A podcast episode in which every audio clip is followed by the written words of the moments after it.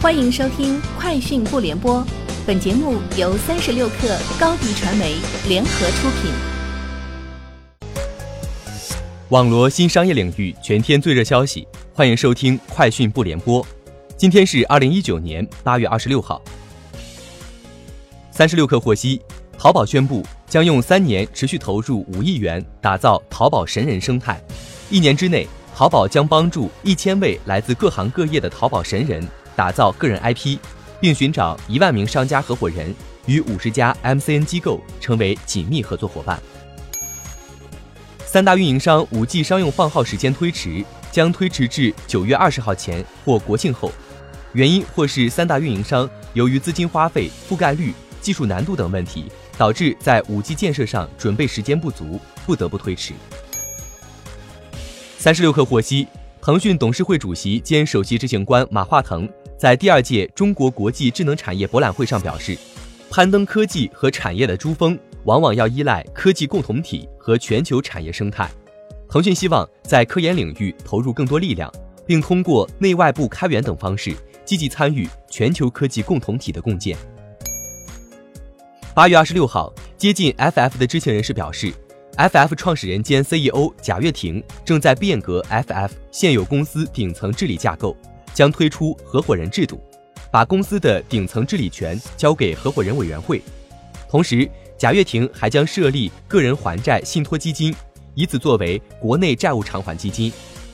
如果要确保合伙人机制的落地，贾跃亭据传将辞去全球董事长和 CEO 职务。对此，该人士没有做出明确回复，但有消息称，有汽车行业人士将加盟 FF，并有可能出任 CEO。据美国地方媒体报道，最近德克萨斯州博卡村的居民收到了来自卡梅伦县应急管理办公室的警告，称八月二十六号，SpaceX 公司的星际飞船原型测试可能会震碎他们家里的窗户玻璃。地方政府警告称，北京时间周二早间的飞行测试活动存在 SpaceX 运载火箭在飞行过程中出现故障，可能导致超高压事件，导致窗户玻璃破裂的风险。京东全球购业务海豚全球近期进行了组织升级，由京东零售子集团平台业务中心负责人、社交电商业务部负责人韩瑞兼任全球购业务部负责人，向京东零售子集团轮值 CEO 徐雷汇报。升级后的京东全球购业务部将承担营销、运营、供应链支持、质控等职能，各事业群的进口品类业务保留在对应品类内，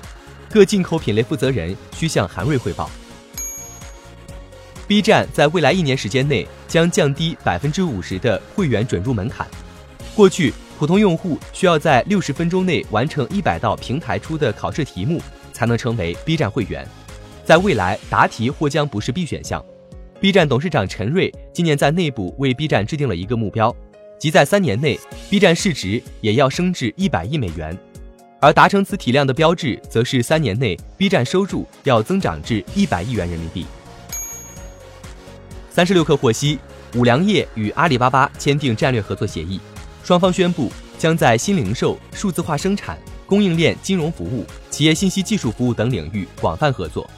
据介绍，此次合作将在阿里云、天猫、零售通、金融、数字化营销等方面展开，